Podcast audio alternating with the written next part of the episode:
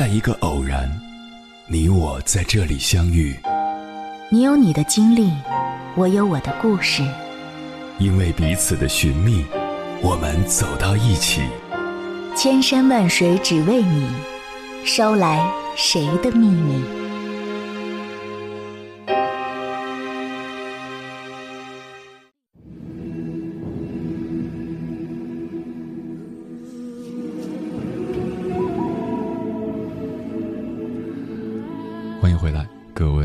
行者，这里是正在直播的中国交通广播，千山万水只为你，深夜不孤单。我是迎波，绰号鸭先生。我要以黑夜为翅膀，带你在电波中自在飞翔。在当今社会，剩女难，剩女的爹妈更难。作为八零后、九零后这些大龄剩男剩女的家长。他们可能是中国最焦虑的一群人，他们现在殚精竭虑，到处替儿女相亲，就想着一件事儿：如何让儿女尽快成家。他们坚信，哪怕将就凑合着结了婚，最终总会磨合，携手一生。可是，现在的八零后、九零后多为独生子女，个性强，自我意识浓厚。拥有独立人格，他们更喜欢因为两情相悦而主动结婚。当他们为了结婚而结婚以后，一旦发现婚姻与自己的幸福标准相去甚远，往往会选择离婚而不是将就。沈阳有一位剩女的妈妈，为了让三十一岁的女儿披上嫁衣。当她发现自己千挑万选的准女婿，竟是有过污点的离异男时，他仍抱着一种侥幸心理。他坚信婚姻具有约束力，婚后女婿自然就收心了。最终，他没有告诉女儿实情，而是催着女儿尽快结婚。婚后，这位妈妈搬入了女婿家中，近距离监控女婿。然而，他最担心的事情还是发生了，这个污点女婿又报劣迹，悄悄出轨。他隐忍取证，未敢惊动女儿，与女婿谈判私了。当女婿再一次出轨时，这位丈母娘终于爆发，而女儿也踏上了漫漫离婚路。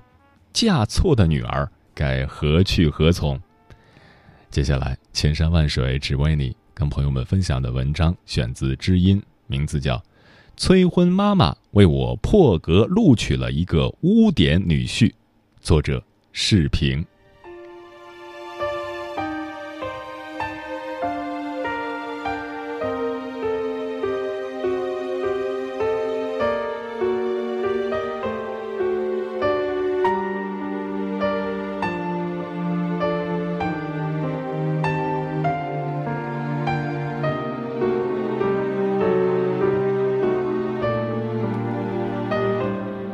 二零一二年十一月中旬的一天，时年五十三岁的李艳芳离开居住多年的天津，提着大包小包行李，踏上前往沈阳的动车。火车上，一对年轻夫妇牵着一名一岁多的小男孩，李艳芳忍不住上前逗了一会儿孩子。看着一家三口甜甜蜜蜜的场景，李艳芳心里一阵酸涩。一九六零年出生的李艳芳，原是天津某电力公司的一名会计。三年前，丈夫陶国强突患脑梗去世后，有不少人为她介绍老伴儿，可她统统拒绝了。原因很简单，三十一岁的女儿还没出嫁，她哪有心思谈黄昏恋？至今单身的女儿陶丽，身高一米七，长相姣好。是国内一家大型航空公司的空姐。四年前，女儿在天津工作时，与相恋三年多的机长张云磊谈婚论嫁时，张云磊却意外出了车祸身亡。为了减少对爱人的思念，二十七岁的陶丽调到了沈阳工作。次年，陶丽的父亲有病逝。等到李艳芳心绪平静下来时，才发现一晃女儿已经二十九岁。李艳芳急了，她四处托人为女儿介绍对象，无奈女儿住在沈阳，她在天津又没有合适的人选，而且身为空姐的陶丽直飞时手机无信号，和介绍的对象沟通都成了问题。最主要的是，女儿陶丽自己不急，她认为自己单身的生活无牵无挂，很快乐，丝毫不介意已经三十岁的高压年龄，对婚姻大事毫不上心。李艳芳决心去沈阳，全天候解决女儿的终身大事。李艳芳向单位申请了病退，将房子出租，踏上了去沈阳的火车。到了女儿住处，这是位于沈阳东陵区一处高档小区的两居室。李艳芳将行李拖进门时，女儿陶丽和另一名女孩正坐在客厅一起看电视剧。原来这套两居室是她和另一对情侣合租的。晚上，女儿要带李艳芳逛街，李艳芳不去，她一看这合租就来火。连个独居的地方都没有，怎么谈恋爱？第二天，李艳芳找了个机会，告诉陶丽的合租室友，称自己年纪大，睡不好，想单独睡一间房，所以想请他们搬出去，另外找房。她愿意补偿两个月的房租。半个多月后，对方终于不情愿地搬走了。清理好战场，李艳芳开始了她的计划。只要陶丽在家，她就洗脑到深夜。老伴儿过世，她年纪也大了，陶丽又是独生子女，不找个依靠不行。之后，她开始筛选目标。一到双休日，李艳芳便前往各种公园、广场参加相亲活动。他发现，在相亲场上，大多都是和他年纪不相上下的父母出场来替女儿、儿子相亲。李艳芳把女儿的相亲对象定位成有房有车、年薪十万以上，他认为这个要求并不高。可是，在交流的过程中，李艳芳深深地感受到，这些来相亲的不乏家庭条件好的，可是条件好的要求也高。而且女方超过二十五岁，在相亲场上也就没什么竞争力了。经过高频率的相亲，二零一三年春节前，李艳芳经过多番降低标准，有了女婿候选人。时年三十岁的刘百峰，出生于沈阳农村，有一个哥哥已经结婚。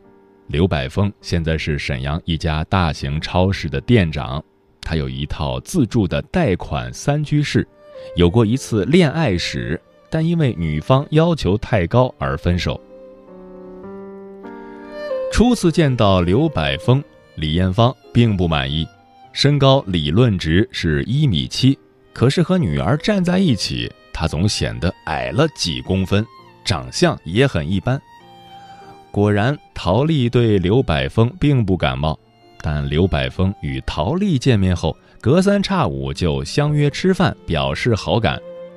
刘百峰也很会讨好李艳芳，李阿姨喊个不停，这不禁让李艳芳开始动摇。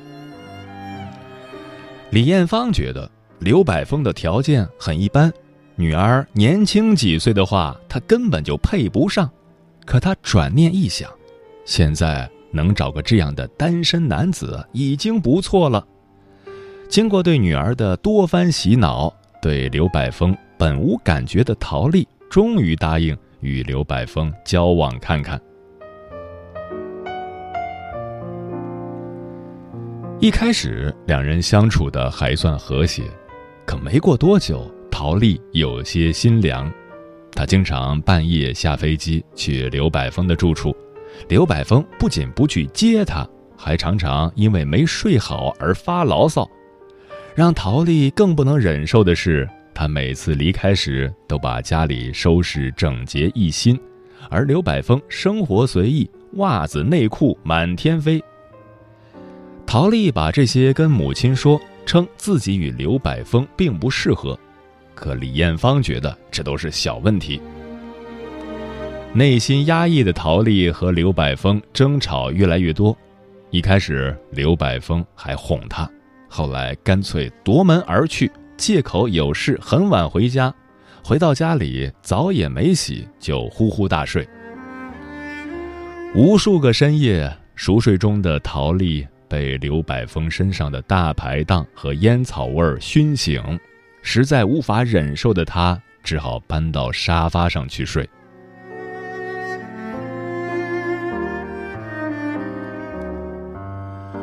五一假期，陶丽连飞了三天。倍感疲惫的她，为了安静，回到了自己家中。面对女儿突然回来住，母亲李艳芳问长问短，陶丽烦透了。她对母亲说：“和刘百峰生活在一起，远比单身还累。”说完，睡了一整天。眼见女儿恋情告急，李艳芳两头劝说。就在双方僵持不下时，陶丽发现自己例假迟迟没来，经查已经有了身孕。她不喜欢刘百峰，想流产，但对这腹中骨肉，她又有些不舍。犹豫中，她把这一消息告诉了母亲。李艳芳一听，立马转告了刘百峰。刘百峰听了，高兴万分，说他要负责，尽快结婚。听到这里，李艳芳早已忘了女儿的担忧与不情愿，在电话里与刘百峰探讨了长达一个多小时的结婚事宜。挂完电话，李艳芳劝女儿：“孩子都有了，也该结婚当妈妈了。”最终，陶丽妥协了，答应结婚。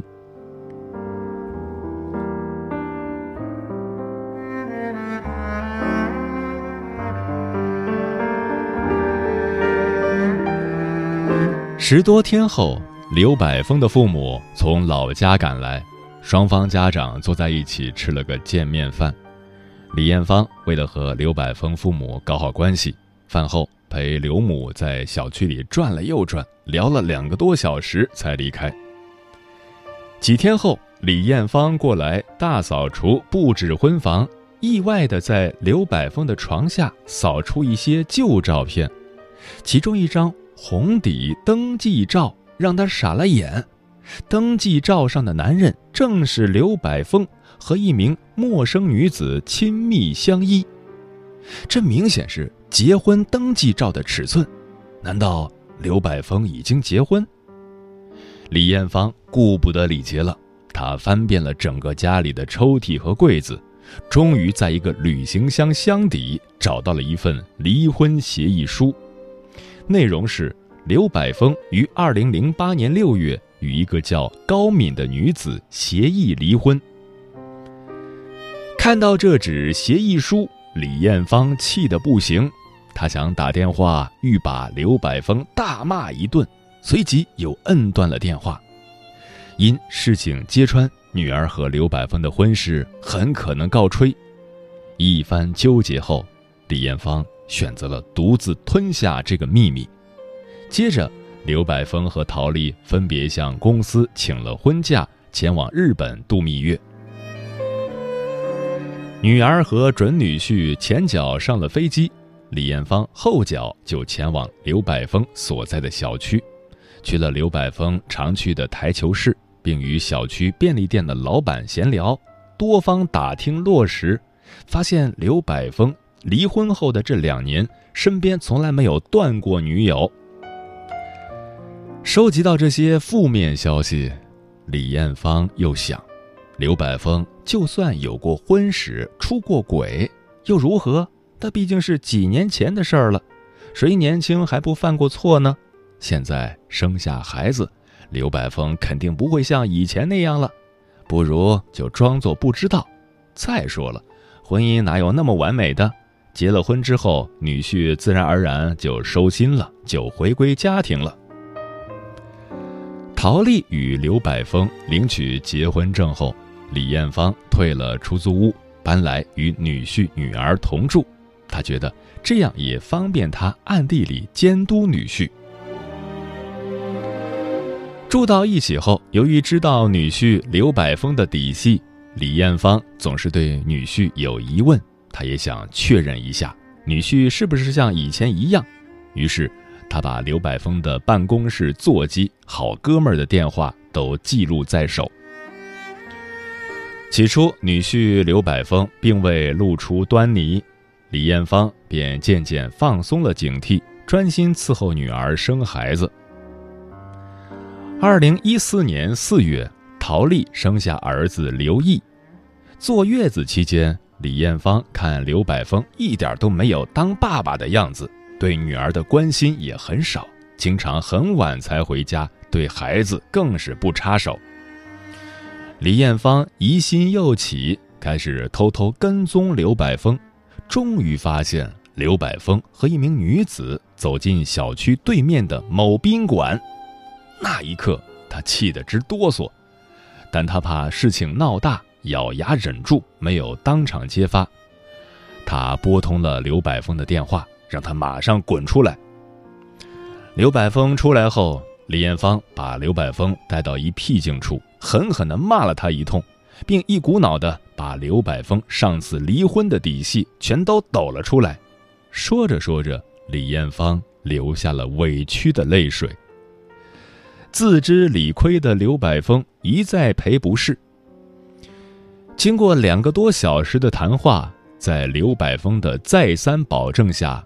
李艳芳选择了继续隐忍，但从这以后，只要女儿不在场，李艳芳便对刘百峰没好气。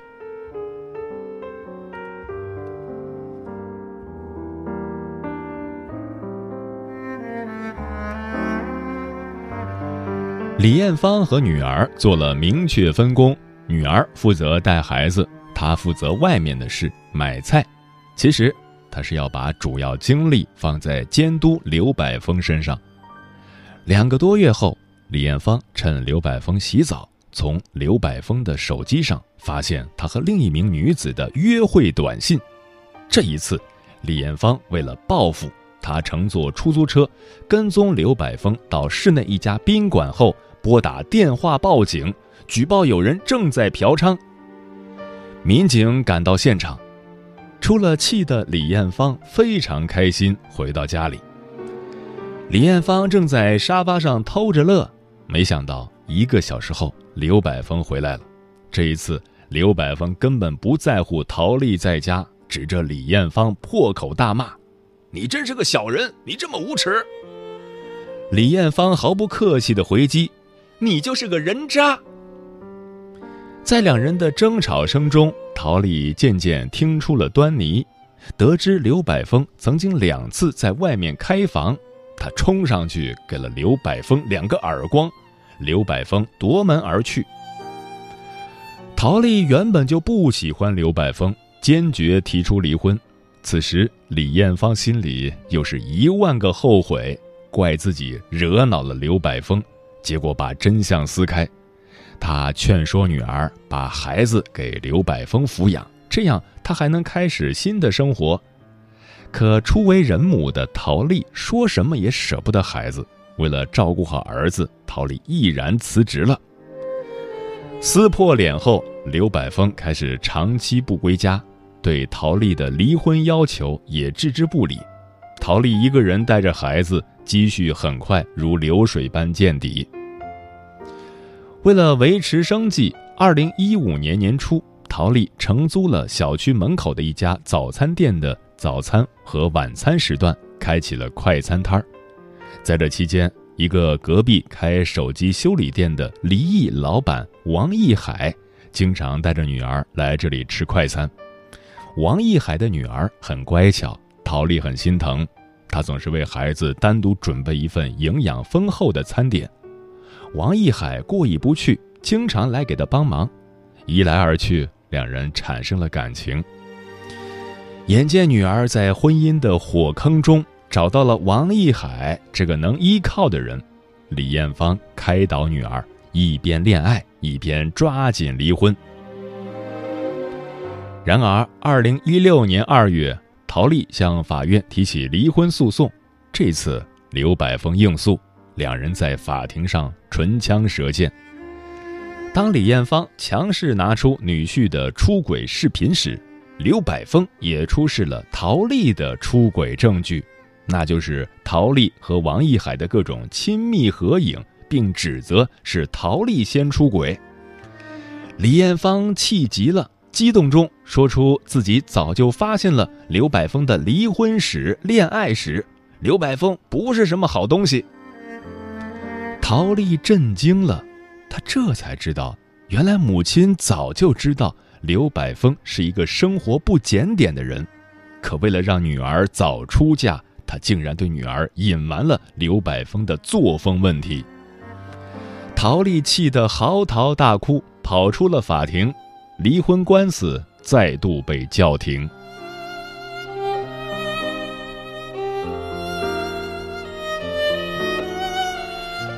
那段时间，陶丽终日以泪洗面，她感觉离婚比结婚还难，她只想要回自由与解脱。面对离不掉的婚，陶丽忍痛向王一海提出了分手，避免邻居在背后指指点点。二零一六年八月，陶丽再次起诉，这次法院让两人协议离婚，因为房屋是婚前财产，归男方所有。在陶丽的坚持下，她得到了儿子的抚养权，刘柏峰每月支付六百元抚养费。当陶丽拿到了这一纸离婚协议书时，激动的哭了。在重获自由的同时，陶丽和母亲李艳芳的关系也跌入了冰点。陶丽无法原谅母亲对她的隐瞒，母亲的隐瞒不但没给她带来幸福，还让她的人生就像脱轨的列车，再也无法驶向幸福的终点。目前，陶丽。仍在开着快餐摊儿，由于生活所迫，李艳芳仍在他身边帮忙照顾孩子，但是母女二人每天从早到晚没有一句交流，不管李艳芳说什么，女儿陶丽都不理会。痛苦之下，李艳芳找到了辽宁省某著名心理咨询师平先生，平先生在分别与李艳芳和陶丽长谈之后。提出了一套解决方案，让李艳芳坦诚向女儿道歉，以后不再干涉女儿的人生选择，用实际行动去弥补自己的催嫁之错。莫急莫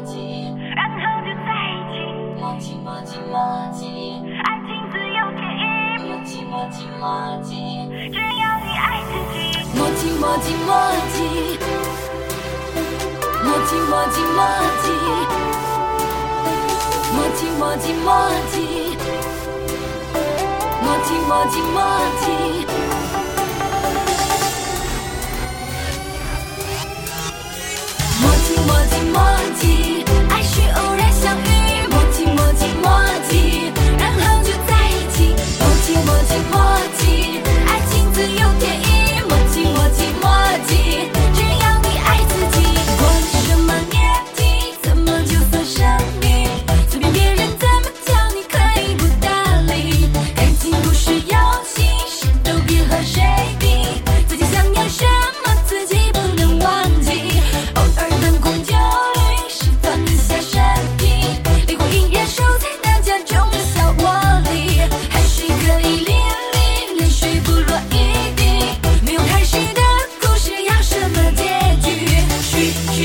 嘘嘘，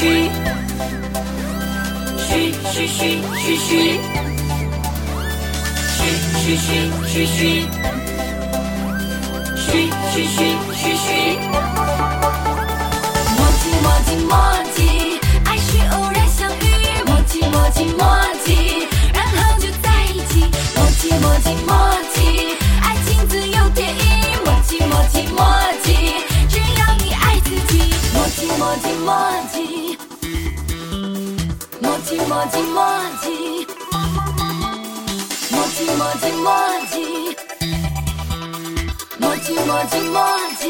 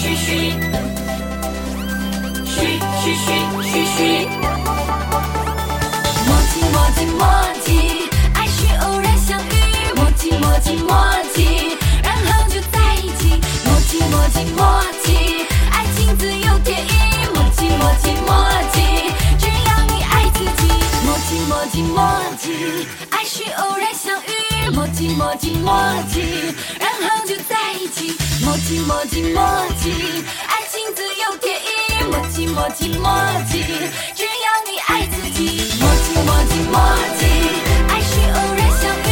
默契默契默契，然后就在一起。默契默契默。